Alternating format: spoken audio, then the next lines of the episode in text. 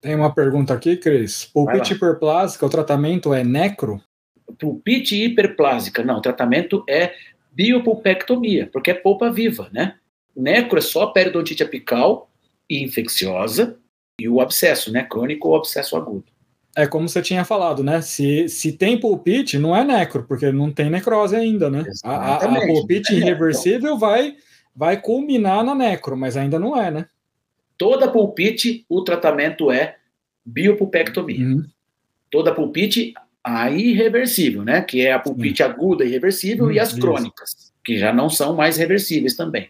A única que não trata canal é a pulpite reversível. Essa você tira o agente causal e a polpa volta ao seu estado normal.